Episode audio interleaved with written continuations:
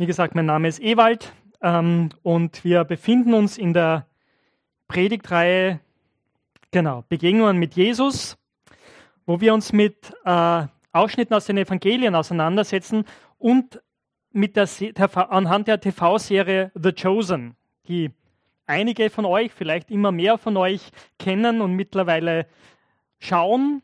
Vielleicht seid ihr auch schon vorausgaloppiert und gibt ja dieses Binge-Watchen, das ist ein gutes Binge-Watchen in dem Fall. Ähm, aber es geht uns hier darum, dass wir Jesus begegnen wollen. So wie die Menschen in dieser Serie und in der Bibel Jesus begegnet sind und ihr Leben wurde verändert. Wenn ihr das letzte Mal hier wart, habt ihr gehört, wie Matthäus Jesus begegnet ist. Wie er ihn gerufen hat, ihm nachzufolgen. Vom Zollhaus weg.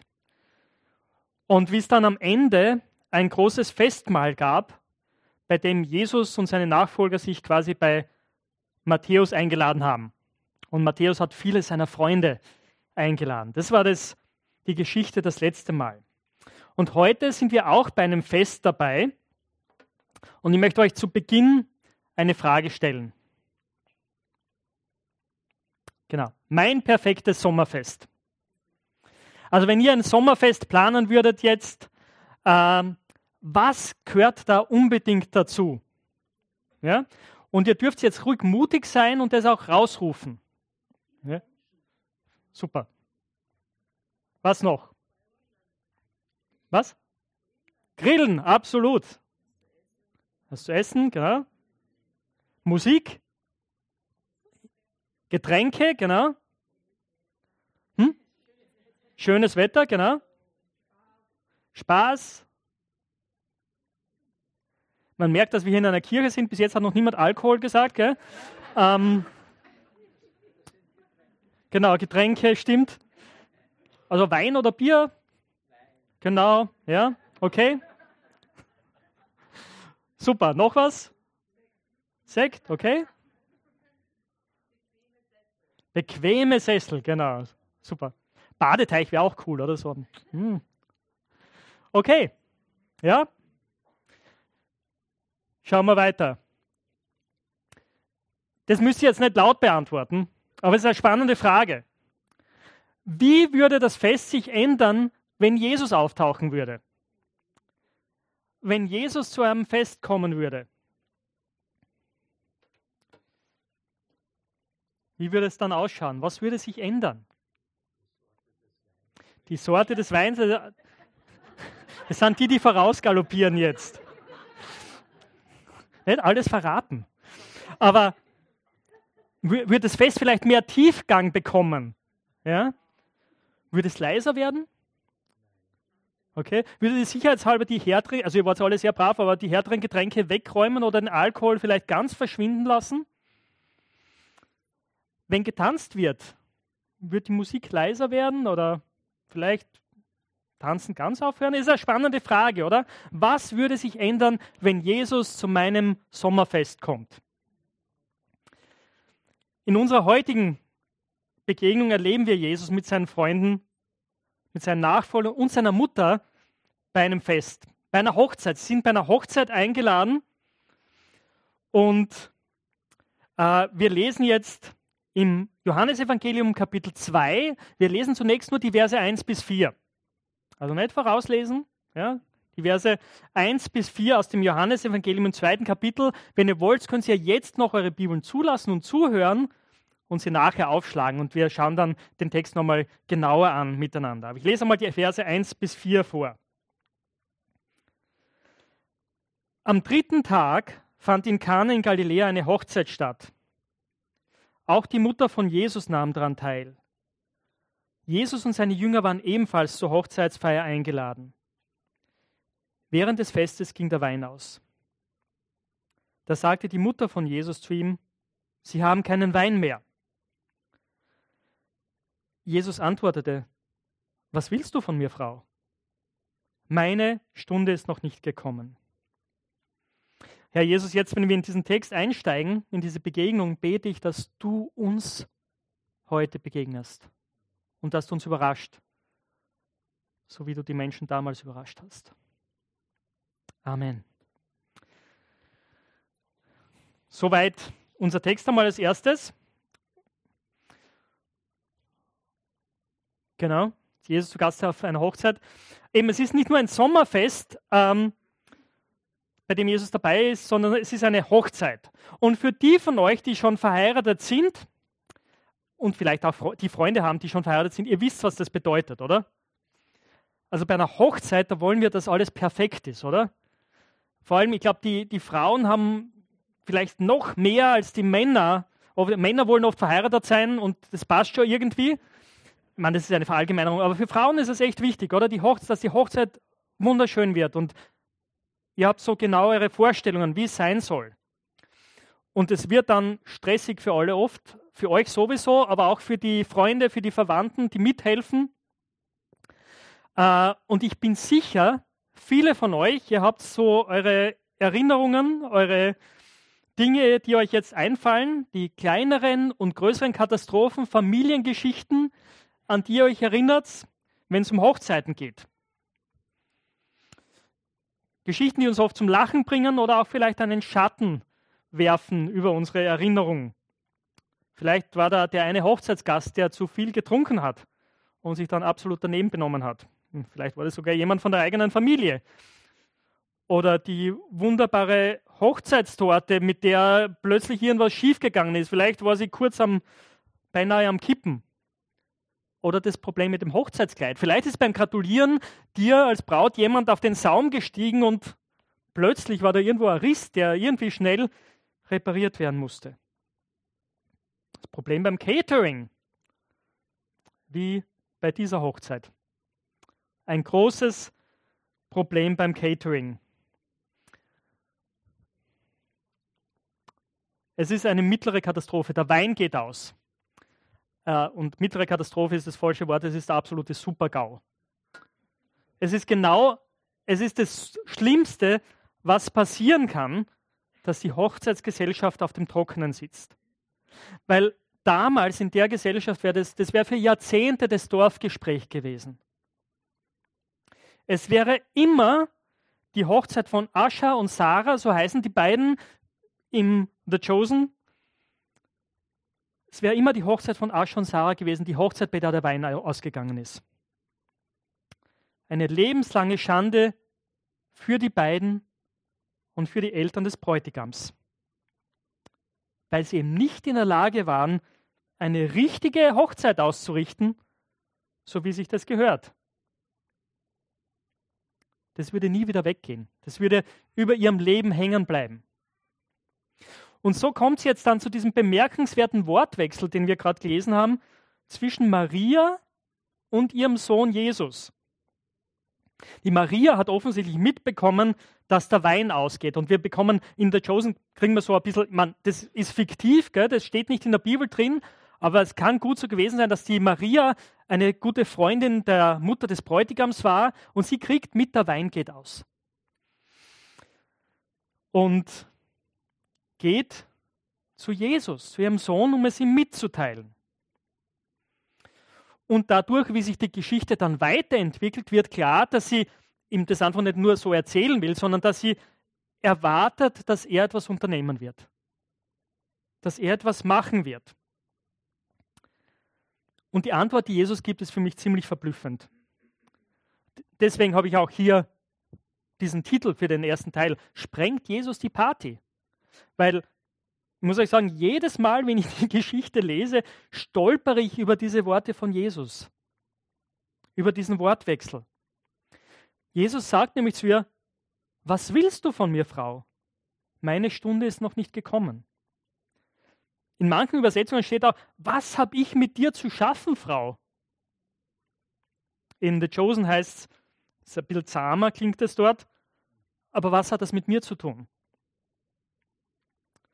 Mit anderen Worten sagt Jesus hier, hey, das ist nicht mein Problem. Und dann hat er noch diesen kryptischen Zusatz, meine Stunde ist noch nicht gekommen. Und darauf kommen wir später zurück. Aber ich kann schon sagen, das hat etwas mit dem zu tun, was Kurt mit uns vor ein paar Wochen angeschaut hat, dieses Messias-Geheimnis, dass Jesus nicht wirklich ganz offen zeigen will, dass er der von Gott versprochene Retter ist, dass er das nur ein bisschen unter Verschluss hält. Was aber sehr klar ist an dieser Stelle, ist, dass er sie, er, er, er setzt eine ganz deutliche Grenze oder er grenzt sich deutlich ab. Also in einem normalen alltäglichen Gespräch wäre das gar nicht so unhöflich gewesen, wie das in unseren Ohren klingt. Ja, also was habe ich mit dir zu schaffen? Frau klingt für mich, also ich hätte mich zu meiner Mutter das glaube ich nicht sagen traut so. Also es klingt für uns sehr hart, gell? Und wenn, wenn ich das zu irgendeiner anderen Frau sagen würde, wäre das in der damaligen Zeit, das wäre okay gewesen. Aber der eigenen Mutter gegenüber ist das schon eine recht klare Grenze, die Jesus hier zieht. Also in einer Weise sagt Jesus seiner Mutter hier, äh, ich bin nicht der Bur, der jetzt einfach alles macht. Ich habe meine Gründe, warum ich hier, hier jetzt vielleicht nicht handle. Also er setzt eine sehr starke Grenze. Und ich frage mich, wenn ich das lese, und Jesus sagt, hey, das ist nicht mein Problem, dass der Wein ausgeht. Vielleicht ist Jesus doch der Partycrasher. Sobald wir zu viel Spaß haben, und wenn Alkohol im Spiel ist, erst recht, vielleicht haben diejenigen von euch recht, die denken, okay, das ist ein Problem. Wenn Jesus bei der Party auftaucht, ja, dann sollten wir die Musik leiser drehen. Dann sollten wir den Alkohol wegräumen und ein ernsteres Gesicht aufsetzen. Vielleicht ist Jesus genauso. Ich erlebe das manchmal, wenn ich Leuten erzähle, dass ich Christ bin. Und manchmal geht es dann so, dass, also die meisten sind zu höflich, um das zu sagen, aber ihre Augen drücken irgendwie aus, dass sie sagen, oh, das tut mir leid für dich. Eigentlich bist du echt netter Kerl, aber ja, wir alle haben unsere Probleme. Also wie gesagt, die meisten sind zu höflich, um das zu sagen, aber viele denken das, oder? Die Frage ist also, sprengt Jesus die Party. Oder besser gesagt, lässt er sie austrocknen. Schauen wir uns jetzt an der Stelle bei der Chosen an, was weiter passiert und dann gehen wir weiter in unserem Text.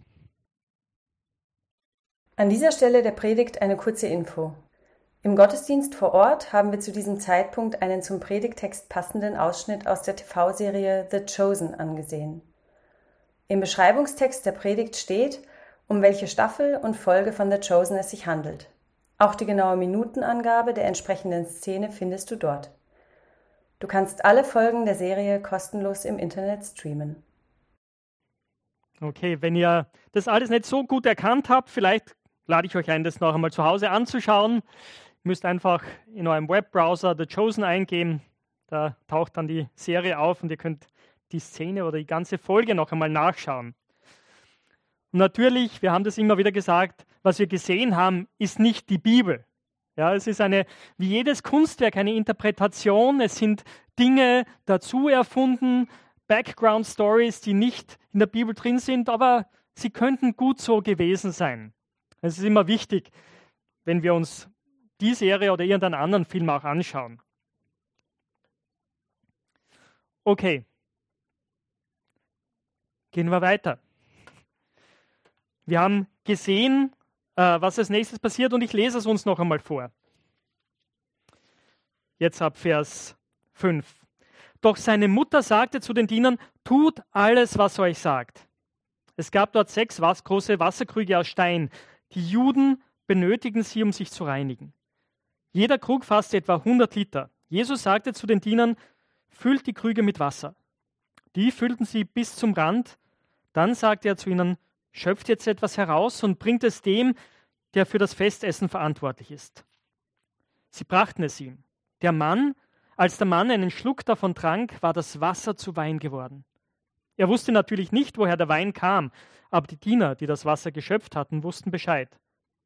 Da rief er den Bräutigam zu sich und sagte zu ihm, jeder andere schenkt zuerst den guten Wein aus. Und wenn die Gäste dann betrunken sind, folgt der weniger gute. Du hast den guten Wein bis jetzt zurückgehalten. Das war das erste Zeichen. Jesus vollbrachte es in Kana in Galiläa. Er offenbarte damit seine Herrlichkeit und seine Jünger glaubten an ihn. Danach ging Jesus nach Kapernaum. Seine Mutter, seine Brüder und seine Jünger begleiteten ihn. Dort blieben sie einige Tage. Also wir sehen, Jesus sprengt nicht die Party, er lässt sie nicht austrocknen, nein, Jesus rettet die Party. Ich weiß, viele von euch kennen diese Geschichte und ihr wusstet schon, was kommt. Es ist eines der berühmtesten Wunder von Jesus, die, das auch Leute kennen, die, die nicht Christen sind. Obwohl Johannes der Einzige ist, der von, davon berichtet. Aber ganz ehrlich, bei uns frommen, religiösen Menschen, es kann sein, dass uns dieses Wunder überrascht, wenn wir ganz ehrlich sind, oder auch ein bisschen beunruhigt. Oder? Jesus versorgt diese Hochzeitsgesellschaft hier mit 600 Liter Wein. Und diese Beunruhigung zum Beispiel drückt sich auch darin aus, es gibt Christen, die lesen diesen Text und, denken, und sagen dann, äh, na, na, na, das war kein wirklicher Wein, das war Traubensaft, roter Traubensaft. Aber ich bin zutiefst überzeugt, sie können nicht mehr falsch liegen. Na, Jesus versorgt die Hochzeitsgesellschaft nicht nur mit circa 600 Liter Wein hier, sondern es ist auch noch Prädikatswein. Es ist der Vintage-Jahrgang, den er hier durch das Wunder zur Verfügung stellt. Die Grand, Grand Reserve oder so, gell? Ihr Weinkenner wisst es noch viel besser, die richtigen Bezeichnungen. Das ist auch das, was der Catering-Chef sagt, oder? Der, der, fürs, der Zeremonienmeister in Vers 10. Hier spricht er etwas aus, was natürlich kein Gastgeber zugegeben hätte, weil man das ja eigentlich wirklich nicht tut, aber was alle gemacht haben. Und deswegen, man merkt es auch, oder? Die Leute lachen, wo er sagt, hey, jeder gibt zuerst den guten Wein raus und dann, wenn alle schon genug getrunken haben und so ein bisschen betrunken sind, dann den weniger guten. Ah, du hast den besten Wein bis jetzt aufgehoben. Ah, genau, ich muss nochmal zurückgehen, ganz an den Anfang äh, von dem, was ich vorgelesen habe. Was mich nämlich auch überrascht, also nicht nur wie, wie Jesus seiner Mutter antwortet, aber dann auch, wie Maria Jesus antwortet. Oder nicht eigentlich Jesus, sondern was sie zu den Dienern sagt. Weil Maria verhält sich hier nicht wie eine Mutter. Sie reagiert nämlich wie eine Jüngerin, oder? Wie eine Nachfolgerin von Jesus. Obwohl er ja recht scharfe Antwort gegeben hat, sagt sie, was immer er euch sagt, das tut. Das ist wie Jesu Nachfolger reden. Aber kommen wir zurück. Ist das jetzt die Botschaft für heute Morgen? Hey, Jesus rettet deine Party. Wenn du Jesus vertraust, erlebst du die besten Partys überhaupt. Der Wein wird nie ausgehen. Es wird immer genug zu essen geben. Vertrau Jesus und dein Leben wird ein rauschendes Fest. Und tatsächlich gibt es Leute, die so ein Evangelium verkündigen. Aber das wäre absolut falsch. Oder es stimmt am Ende einfach nicht, wenn wir sagen, hey, vertraue Jesus und du wirst nie Probleme in deinem Leben haben. Dein ganzes Leben ist eine rauschende Party. Na, manchmal ist es herausfordernd, Jesus nachzufolgen. Manchmal bekommen wir genau deswegen Probleme. Aber der Autor Johannes hilft uns zu verstehen, was die Bedeutung dieses Wunders, dieses Zeichens ist, was es bedeutet. Und das ist der dritte Punkt. Jesus ist der Grund für die Party. Natürlich ist Jesus nicht der Grund für diese Party, oder? Das ist eben die Hochzeit von Ascha und Sarah, wie sie hier heißen. Aber Jesus ist der Grund für die größte Party des Universums. Und das wollen wir uns jetzt in Vers 11 anschauen. Genau. Ich lese es euch nochmal vor. Das war das erste Zeichen. Jesus vollbrachte es in Kana in Galiläa. Er offenbarte damit seine Herrlichkeit und seine Jünger glaubten an ihn. Die Bedeutung äh, dieses Zeichens ist, ist, dass Jesus der Messias ist. Und ich möchte vor allem das Wort Zeichen hier erwähnen. Äh, Johannes spricht eigentlich nicht von Wundern, wenn er über solche Dinge redet. Er verwendet immer das Wort Zeichen. Und bei ihm, in den anderen Evangelien haben wir viele Wunder. Bei Johannes sind es eigentlich nur sieben. Und er verwendet immer das Wort Zeichen. Und es hat einen guten Grund.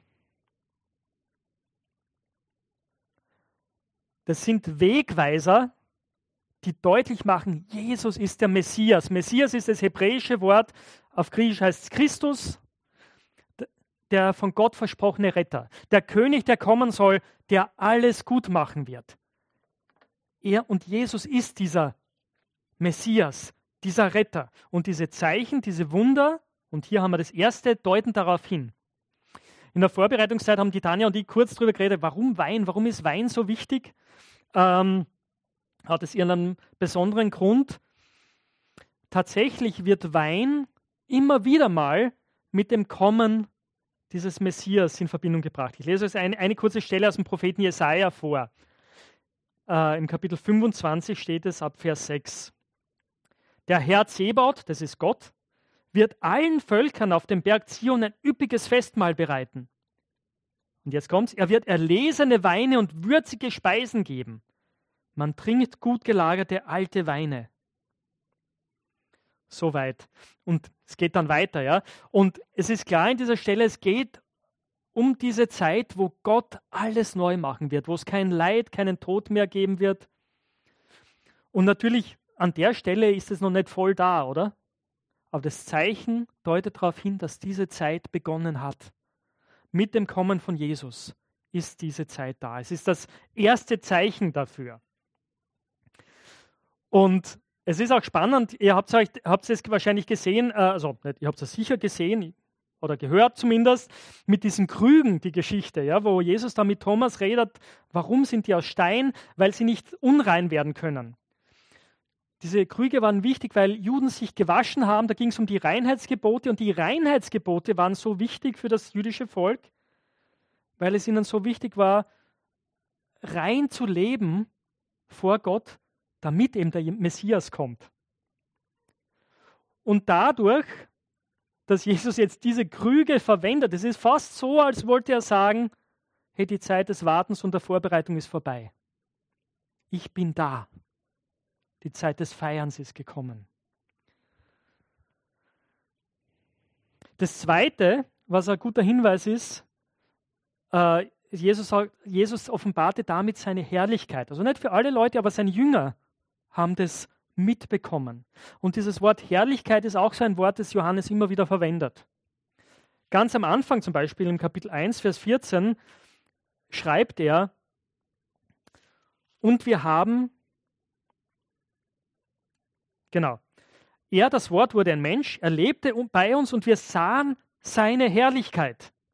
Es war die Herrlichkeit, die ihm der Vater gegeben hat, ihm, dem einzigen Sohn. Herrlichkeit ist das, was wir von Gott wahrnehmen können, wie sich Gott offenbart. Und Johannes sagt, wir haben die Herrlichkeit Gottes an Jesus gesehen. Und hier verwendet er dieses Wort wieder.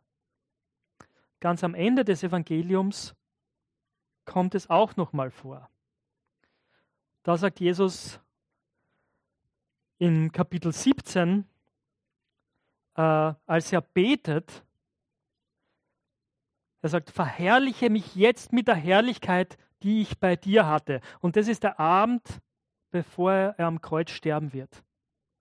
Und das ist ganz spannend, wenn ihr das Johannesevangelium durchlest, merkt ihr, dass bei Johannes die Herrlichkeit Jesu, die Herrlichkeit Gottes am deutlichsten wo sichtbar wird? Am Kreuz. Als Jesus am Kreuz stirbt, wird die Herrlichkeit Gottes sichtbar. Das ist irgendwie ein Paradox, oder? Und das hängt aber mit der Stunde zusammen, wo Jesus ganz am Anfang sagt, meine Stunde ist noch nicht gekommen. Ganz am Ende, bevor er stirbt, sagt er, jetzt ist die Stunde da. Jetzt ist die Stunde da, wo er verherrlicht wird. Also in diesem kurzen Text, ja, dieses Weinwunder, das natürlich an sich schon großartig ist, aber wird noch viel, viel, viel mehr deutlich. Dass nämlich in Jesus jetzt Gott handelt, dass Gott gekommen ist, um zu retten und dass er uns einlädt zur größten Party des Universums. Seht ihr nämlich ganz am Ende der Bibel gibt es ein Buch, die Offenbarung. Vieles ist euch manchmal kompliziert und so weiter. Und manchen, manchmal macht uns das auch Angst, was wir da lesen. Aber ganz am Ende gibt es was ganz Tolles. Gibt es ein Riesenfest. Und das heißt das Hochzeitsmahl des Lammes. Und da ist Jesus der Bräutigam. Und alle, die an ihn glauben, sind gemeinsam die Braut. Und es ist ein Riesenfest. Und dadurch, dass Jesus gestorben ist, dass er sein Leben gegeben hat, um alles aus dem Weg zu räumen, was uns von Gott trennt, alles, wofür ich mich schäme, was ich nicht will, dass ihr von mir wisst. Dadurch, dass Jesus am Kreuz gestorben ist, hat er mir und dir eine Einladung in die Hand gegeben zu diesem Fest. Und das ist es, worum es in diesem Text geht. Das beginnt hier an dieser Stelle. Und ich lade dich ein, diesem Jesus, diesem Messias zu begegnen und diese Einladung anzunehmen. Kann natürlich sein, dass du viele Fragen hast, du sagst, da vieles verstehe ich da gar nicht, manches ist mir sehr fremd, muss noch mehr lernen. Dann lade ich dich ein, komm wieder, schau dir an und hör dir an, wie es weitergeht mit diesen Begegnungen mit Jesus. Du kannst die Predigten auch auf unserer Homepage oder auf Spotify nachhören. Aber setz dich mit diesem Jesus auseinander. Dieser Jesus, der uns immer wieder überrascht. Jesus, der lebendige Sohn Gottes, der jetzt hier ist. Ich möchte noch mit uns beten.